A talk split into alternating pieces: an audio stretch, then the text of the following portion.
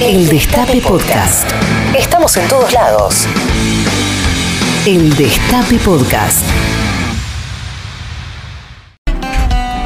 Cinco minutos pasaron de las 13 horas en todo el territorio de la República Argentina y acá, en la ciudad de Buenos Aires, la temperatura es de 25 grados. ¿Cómo puede ser esto? Yo vine en remerita hoy directamente, ya eh, salí sin abrigo, con tapaboca por supuesto, pero sin abrigo. Está, está lindo, va, no sé. A mí me gusta, no sé, por ahí a la gente no le gusta. El oyente de patrulla que te arma una grieta de cualquier cosa, también seguramente calor, verano, ¿Tenés invierno. No, lo del verano son todos. Eh, Viste, porque sabemos cómo son nuestros oyentes. Yo lo disfruto, este, esta temperatura. 11, 25, 80, 93, 60. No sé si ustedes lo disfrutan. Pero sí, sí. por favor. Estábamos discutiendo fuera del aire con Pedro si vos eras equipo invierno o verano, Mati, porque lo dudábamos. Sí, sí. Por tu temperamento, digo. De hecho, una tercera posición, equipo primaveral. Primavera, otoño. Está muy bien. Ahí. Hay algo del verano que yo lo vinculo directamente, claro, está pues, con eso. Con Sí. las 6 de la mañana, Bueno, con claro. ese calorcito. No, sí, por supuesto, no. No, ni me hagas pensar. Pedro. No, no, cerró los ojos, Pedro, ¿lo viste? No, sí. Cerró los ojitos, Cerró haciendo memoria y- emotiva. Y, miro para arriba. ¿Cómo van a ser? Tiene que ser muy gradual las salidas nocturnas, ¿eh? Cuando digan, se abre hasta las 2 de la mañana, hoy, vamos de a poco. Claro. Semana que viene hasta las 4, porque si de un día para el otro. Ya- no, no. Es un problema. Es un peligro. Es un peligro total. Querida Maitena Boitis, buenas tardes, ¿cómo estás? Muy buenas tardes, Pepín, ¿cómo Qué estás? alegría contar con tu presencia física. Qué lindo estar acá. ¿Has traído tus tijeras? Sí, traje mis tijeras, traje mi, mi kit en realidad. Me la Va. traje con un bolsito. Ah, la tijera. Pelotita. ¿Qué hay ahí adentro? Una tijera, Sí. casi, no profesional, pero ponele. A ver, es una tijera Es de una pelo. tijera. Tijera, tijera Bien, pro. Bien, bueno, bien, bien, tijerita, bien. Una buena tijerita. Fíjate que tiene el cosito para el dedo pulgar. Claro. Fundamental. Un peine. El peinecito. Un peinecito. Está claro. Para, ¿sí? Para cortarte las chapas. Sí, claro. Un poco. Perfecto, para ¿Te va- cortarme un te- po- te- te vas a cortar? Claro, yo les voy a contar una cosa. Les cuento una- Sí. un secreto que todavía no lo conté en mis redes sociales, pero a partir de este viernes, esta semana en Springfield, un segmento que yo subo a re- a Instagram, va a estar en YouTube también. ¿Qué Por lo tanto, lo voy a grabar. Entonces, tengo que volver a tener eh, cierto estilo capilar eh, que se pueda adecuar a la cámara. ¿Me explico? Ah, o sea, Me tengo que cortar el sí, pelo. claro. Exacto. Eso, básicamente. A veces como que me enrollo. ¿Por qué, no es cierto? Me hizo acordar la No, frase tengo- con Cugini. Claro, ten- tengo que estructurar la capilaridad de mi cabeza. Ah, te tenés que cortar el pelo. Esa, así le dicen. Así le dicen, exactamente. Sí, Cortarse el pelo y por eso la quería Maitena, porque abrieron las peluquerías. Sí, Pero bueno, no sé, me da cosita y todavía. está bien. Entonces ya nos vemos, algo me, me defiendo. Las puntas, tampoco te voy a hacer un corte. No, de- claro. de- No quiero de ser Mónica. Gutiérrez. No quiero ser Mónica Gutiérrez. Quiero simplemente las puntas florecidas, como le dicen. Ay. Bien, perfecto. Y tocar un poquito el flequillito. Bueno, en fin, ahí ahora ya arrancan los mensajes. ¡Eh, cadete! Uy, ¿Por qué no te tocas la punta? de-?" Bueno, compañero, No, bueno, eh. bueno. ¿Cómo estás, Mati Colombati? Muy bien, muy bien, amigo. Che, qué buena noticia la de ayer, ¿eh? Sí, cada vez más importante. ¿no? Cada vez más importante. A medida que, viste, yo ya siento, digo, uno ya sale a la calle, me siento como desendeudado. Igual todavía no. Todavía no, ¿cuándo no? No, de hecho, falta para desendeudarnos. Lo que logramos prorrogar es cuando empezamos a pagar. Sí, hay definitivamente una buena noticia y no es poco hoy en este contexto y hay que tomarse el tiempo, la buena noticia hay que tomarse el tiempo de Hay que disfrutarlas todo un mes. Porque si no Sí. todo pasa muy rápido. Pero ¿viste? ¿cuánto tiempo nos frustramos por Vicentín? Bueno, no, eh, eso llegó más rápida la frustración. Por eso, bueno, pero entonces que nos dure también la alegría. Por Sí. favor. Eh, Es una buena noticia y además, la, creo que además la- el impacto de, de esta noticia de la reestructuración de la deuda con los acreedores privados la vamos a ver en el tiempo porque despeja el horizonte para los próximos años, incluso para quien venga después, sea el propio Alberto o no, del 2023, eh, porque patea... Vale, vale que sea Alberto, porque Bueno, si no pues- es él va a haber un quilombo al frente de todos. Te digo, Alberto, por favor, eh, vamos por la reelección, compañero. Lo, que digo es que sea quien venga después tiene medio mandato eh, Claro. afectado positivamente por esta reestructuración. Claro. Ahora, ahora, Y claro. después tiene que poder Paganini, ¿no? Sí, bueno, pero ahora lo que queda también es, eh, digamos, los próximos partidos. Por eso hay que, como dicen los jugadores, ¿viste? Paso a paso.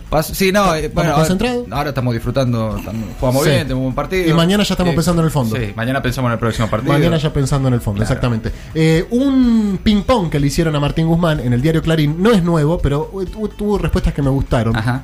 Eh, le hicieron, repito, un ping-pong en el diario Clarín a Martín Guzmán. ¿Habrá cosa de un mes fue esto? Sí, puede ser. Un sí. mes, un mes y medio. Sí. Un prócer, le preguntan, responde José de San Martín. Yo voy a hacer- eh, se viene una oda a Guzmán esta semana, quiero Ay, sí. eh, O- ok. que lo sepan.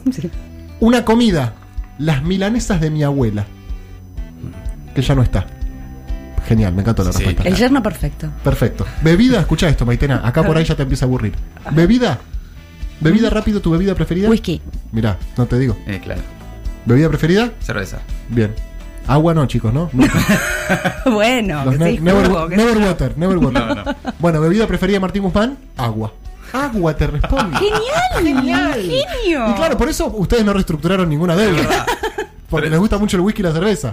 En cambio, acá el compañero que toma agua, hasta las 4 de la mañana tomando agua se queda, anuncia a las 3 de la mañana que hay acuerdo tomando agua. Claro. Bien. Un libro, dos eligió. Ya imagínate lo que habrá leído para elegir dos. Te preguntan uno, elige dos. Es como. Cien años de soledad, de, libro del cual hablamos. ¿No es cierto? Hicimos un Sí, 5 por 1. Inolvidable. Y Travesuras de la Niña Mala. No lo he leído ese. No, no, Qué, qué, qué lecciones raras. Pensé Es que que iba a el que toma de agua economía, esas- qué es muy yo. del que toma agua. Claro, sí. ¿No? No, uno de Stiglitz. Claro. No, claro. Un placer, dice Martín Guzmán, insisto. Jugar al fútbol. Mm. Ah, Y sí. Argentina. Y además, eh, lo- si estamos en una oda a Guzmán, podemos contar también que Dale. sus compañeros de gabinete dicen que es el mejor jugador de fútbol del gobierno. Me estás cargando. No, de verdad, es, Ah, el, bien. es, eh, el mejor jugador del equipo. eh, es un gran jugador, de- eso lo dicen los propios compañeros. ¿Me estás cargando que No, encima? Es el mejor del, digamos, le dicen, ¿y le dicen? Messi. Pero internamente porque- le dicen Messi por. No, ¿Le dicen no porque Messi? sea un- Nah. no es el Messi de la finanza, como le decían a Toto Caputo, Claro. sino por cómo juega la pelota. Ah, pero hace bien todo ese hombre. Sí, la verdad es que sí. Algo, algún defecto tiene que tener. Tiene 37 años. ¡No!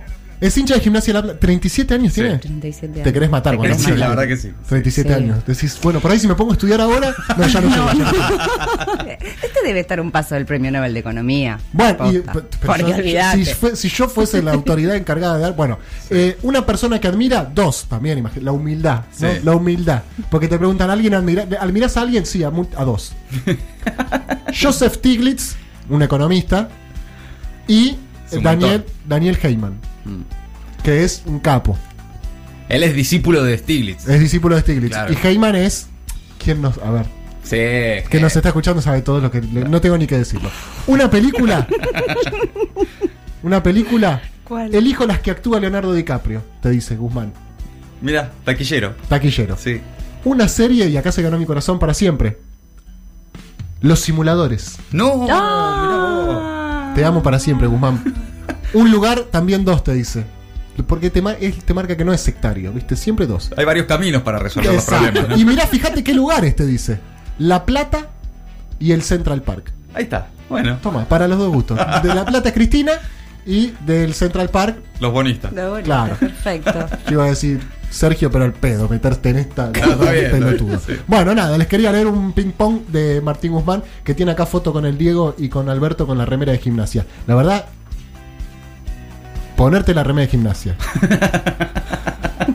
y, y- y meter el gol, ¿no? Porque la verdad que hubiera sido. y Guzmán hizo enormes esfuerzos, pues no lo logró. Uh, bueno, pero no, lo No, logró. claro. Lo logró. Sí, sí, sí. Bien, perfecto. Bueno, les fe- un abrazo grande. Somos Aparte- guzmanistas hoy. y aparte, mirá si nos van a escuchar hinchas de estudiante a nosotros. No nos No. ¿cómo? No sé, Pedro. Esto No. vos sabés cómo es, no. hay nadie de estudiante del otro lado. Más grietas, querés, Pedro. Pero vos qué te pensás, que hay gente de estudiante que va a mandar mensaje al 11 25 80 93 60 diciendo, eh, aguante estudiante, aguante Subeldía, Lo bancarán a Guzmán Verón". los, los hinchas de estudiantes así, muy, muy kirchneristas. ¿Qué nos pueden decir los hinchas de estudiantes de Martín Guzmán? Y las, por supuesto. Sí, Les, podemos decir. Sí. Les hinchas de estudiantes. Sobre Les Guzmán. hinchas de estudiantes sobre Martín Guzmán. Si nos pueden decir algo. No creo que haya igual. Bueno, en fin. Alberto Fernández eh, dijo, arrancamos con la información, estamos en condiciones de volver a crecer y ponernos de pie. A mí lo que más me entusiasma de todo esto es que nosotros teníamos un montón de vencimientos para este año y para el año que viene, plata que teníamos que pagar y que ahora de repente... Hay no que la pagar- ah, sí, Ay, hay- ¿Las puedo patinar? La- no, tanto. Zapatillas. No, no. Porque Alberto se compró seis pares de zapatillas. No, pero no es para eso, Pedro. ¿Cómo que no? No, es para otras cosas, pero, pero Tengo bueno. entendido que entró a Mercado Libre y se compró seis Air Jordan. Se ¿Qué hago compró- ahora con toda esta plata? Se compró las Air Jordan, exacto. Sí, claro. Eh, ¿Qué haríamos si de repente te dicen, no, ¿sabes qué? Pagame dentro de 5 años y la mitad? Uh, Uh. Te. No llego, negro. Te lo va a pagar. Y yo sucesores no tengo, así que pensalo bien, empezá a cobrarme ahora. Bueno, el presidente ya piensa en lograr un acuerdo sustentable con el FMI. Ya reconocieron que nuestra deuda era insostenible. Ahora resta encontrar una solución que no postergue más a los que sufren. Explicó en un posteo. ¿Cuándo arranca la negociación con el fondo? Eh, La negociación con el fondo ya está, digamos, en, lo- en- en- en la práctica ya existe y de hecho hay ya conversaciones que tuvo el propio Guzmán con Cristalina, el propio Alberto con Cristalina Georgieva, la titular gerenta del fondo, que dio una mano importante para que la Argentina llegue a un acuerdo con los acreedores privados y en esa línea el fondo siempre es el fondo, estamos en esta estamos de acuerdo. Una cosa es que te den una mano para negociar con los acreedores privados y ahora cuando tenés que negociar con La, ellos. la la guitarra. No. Cuando llega la guita. Y ahí todo, bueno, es un nuevo partido. Tenés un buen antecedente de haber logrado un, un acuerdo con los acreedores privados, que son sectores maduros, porque además son, son buitres, digamos. Es más difícil sentarte a negociar con un buitre que con el fondo, que Son además... Axelrod, ¿o no? Claro. Son Bobby Axelrod Son- para los son que vieron Billions. Billions. Sí, totalmente. Eh, y el fondo tiene otras características más técnicas, pero también al mismo tiempo tiene además un problema con la Argentina y es que somos nosotros los principales deudores del fondo. Exacto. Gracias a Mauricio Macri. Exacto, no, aparte, bueno, recordemos que quien dirigía el fondo cuando le hicieron los préstamos a la Argentina era, eh, ¿cómo se llamaba? Christine Lagarde. Christine Lagarde, exactamente, y ahora es esta Cristalina Georgieva. Sí. Que supongo que las capas medias, segunda, tercera línea del fondo, algunos debe quedar de la, de- de- del año pasado, y la mina debe agarrar los papeles y decir, ¿cómo hicieron esto, hermano? ¿Quién le dio esta? ¿A Toto Caputo? Y le pone la foto de Caputo en Brasil. ¿A este? ¿Le dieron esta cantidad? No, bueno, tampoco se pueden hacer tanto los vivos. Y no, no. Viste que hay una frase de los economistas que repiten mucho que es que si vos le debes 100 pesos al banco tenés un problema y si le debes 10 mil millones el problema lo tiene el banco. En este caso, el fondo. O los dos. Los dos tenemos problema, la verdad que sí. Esto hay que decirlo también. Yo ya estaba como, el problema es de ustedes. amigo. Claro, Yo jódanse. estoy bárbaro, ya arreglé con el- los privados, ahora vení a buscarla. Claro. Eso es otra cosa, ¿no? Vengan, vengan. Si quieren, entren. Sí. Abrís la bóveda del Banco Central, murciélagos. salen. ¡Ah! ¡Ah! Volando. Sabía que los murciélagos hacían así. Se parecía más a un loro, no sé, pero está bien. Y mucho COVID también ahí. ¡Wow! ¡Wow! ¿Qué hace un perro en la bóveda, señor? ¡Huela el gato! Bueno, rarísimo. Ahí la, la zoología ahí en el Banco Central. Bueno, Guzmán en sintonía con Alberto, el ministro de Economía, dio una conferencia de prensa luego del acuerdo con acreedores y explicó, es inclusivo y sostenible. En ese sentido también le marcó la cancha al FMI. El nuevo entendimiento debe ser distinto al firmado en el 2018, cu- el año en el que fuimos al fondo. Exactamente. Sí, bueno, ahora viene esa. Es el- la nueva. El, nuevo obstáculo, el nuevo desafío también del gobierno. eh, y seguramente, si tal como viene llevando adelante esa relación, es posible que, haya un acuerdo también. En ese sentido, eh, ayer Alberto Fernández se encargó varias veces durante el día de mandarle mensajes a, a la gerenta del fondo todo el tiempo, contó algunas anécdotas de cómo intervino el Papa Francisco, de cómo el Papa Francisco le dijo, no, pero esta, esta es distinta, no, no", bueno, en fin. Siempre son distintas. Ahora viene todo Siempre el del fondo se dice, siempre es distinto. Y sí, Sí, eh, sí. Ahora viene todo un mimoseo, después se pone una cuestión un poco más Mm. picante. Arranca los likes, ¿no? Sí. Arranca likes. Después le comenta fueguito, le comenta fueguito en la historia. Ah, Ayer Cristalina tuiteó una foto con el obelisco de Buenos Aires. La- un fuego le puso Alberto. Sos Ay. un fuego. Like, rayito. Le mete. Bombito. La- las manitos para arriba. Bombita. Mucha bombita. Bombita. Bombita. ¿Cuál, ¿Cuál es el que más llega, Maite? Fueguito se manda mucho. Fueguito. Fue, fue no, fueguito, fueguito, Fueguito. Pero bombita es como un, Es un poquito un más. poquito más. Va, qué sé yo, no sé. Después el. Sí, bueno. La ¿Seguimos o no? La berenjena. Lo dijo Maitena Boitis. Sí, antes que lo diga. Lo dijo Maitena Boitis. La berenjena. Hay gente que te manda directamente emoji de berenjena, como diciendo. Nos ¿Qué ensalada comería? ¿Qué verduras grilladas que comería contigo?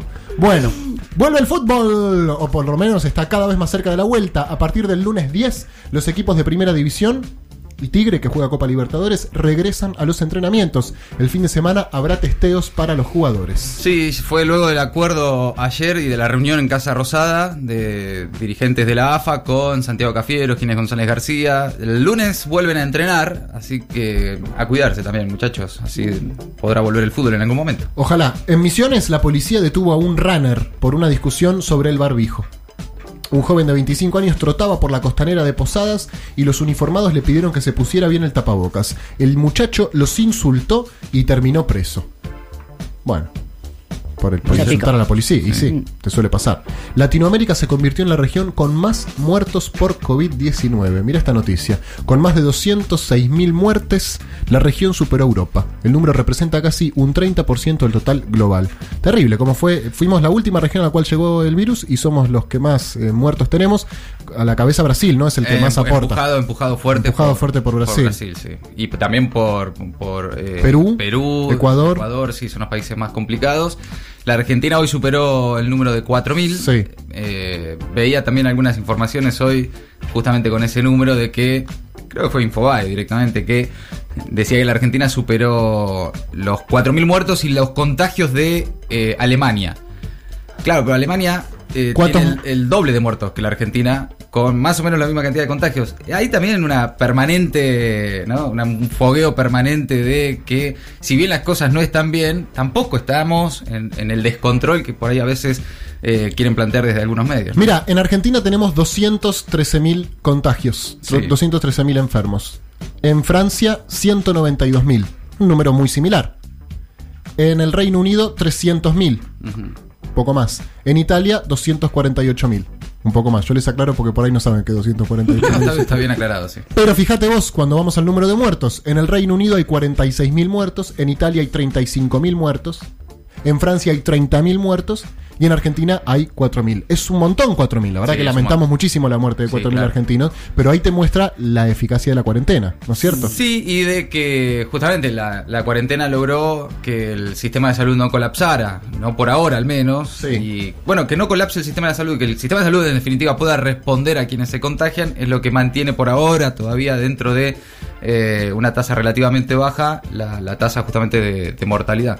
Está en 1,9%. Bien, el diputado Luis Juez estuvo ausente a la hora de votar dos leyes por estar dando entrevistas. ¿Me estás cargando? Mientras el Congreso sesionaba de manera virtual, el diputado cordobés se puso a dar una entrevista por radio y olvidó mutear su micrófono. ¿Tenemos el audio? Diputado juez, Hola. se fue.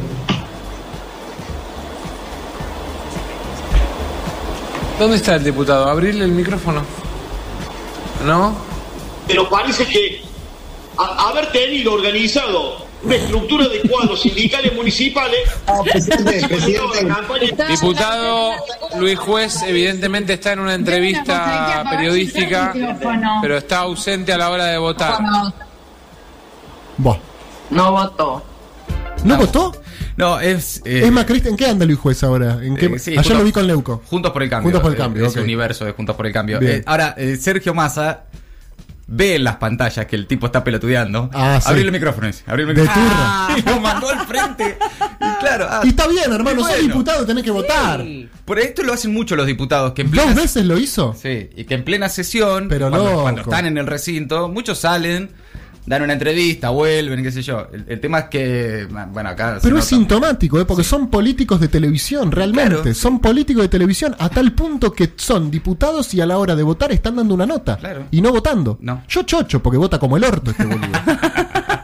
Hay que llamarlo siempre, entonces ahí Total- está. Ah, es Pero esa. por Ahí favor, está. compañeros, a- cada vez que haya votación en el Congreso hay que Sí. llamarla a Luis Juez. A todos, A a todos. todos, ¿Cómo empezaste vos en la política, Luis? Contame. Obviamente, no, yo de chico. Y así cuatro horas. Bueno, en fin. Eh, el presidente inauguró un sector para pacientes de coronavirus en el hospital de Ituzaingó. ¿Esto fue hoy? Está, sí, estaba hace minutos nada más ahí hablando. El presidente inaugurando este hospital del Bicentenario. Estaba desde la residencia de Olivos, donde está desarrollando sus actividades, con un eh, fragmento de su discurso muy fuerte recuerdo a Néstor Kirchner. Eh, Ah, mira. Muy, muy nestorista se estaba. Es que la deuda, reestructurar la deuda eh, lo, lo vincula directamente. Y emocionalmente tal vez lo llevó así aquellos días. Claro. Con la baña. Y claro, también. Esas épocas. Qué épocas. Qué épocas, Dios. Qué Sí, épocas. sí. Éramos tan jóvenes. También. bueno, también, claro. Y fue hace mucho tiempo ya. Y sí, muchos años. Estaba Prat Guy en el Banco Central. Uf. ¿Te acordás? Bueno, estamos mejor entonces. ¿Estaba Redrado también o vino después Redrado? Vino después Redrado. Bueno, en fin. Facundo Astudillo Castro sigue desaparecido. Su mamá, Cristina Castro, charló esta mañana con el destape y aseguró que no tiene esperanzas de encontrar a su hijo con vida. Sí, ayer pidieron la detención de cuatro policías, lo hizo la, la, madre acompañada de uno de sus abogados, ahora debe definir la jueza federal de Bahía Blanca.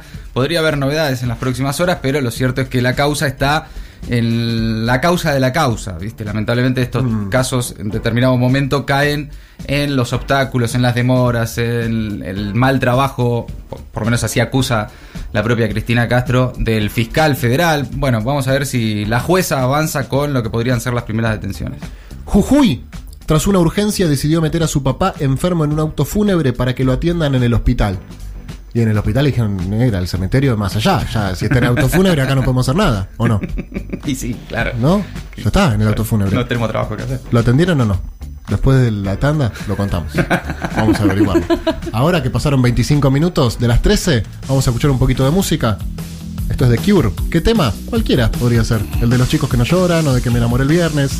O este, que se llama Just Like Heaven. ¿Qué otra grieta? Pero es un temazo. Todo es bueno. A mí me gusta uno, por ende me gustan todos. Eh, verano, invierno, estudiantes, gimnasia, el programa de las mil grietas acá, en el Destape Radio. Qué temazo este, ¿eh? Boys Don't Cry. No, mentira, no es ese. Pero es muy parecido. El Destape Podcast. Estamos en todos lados.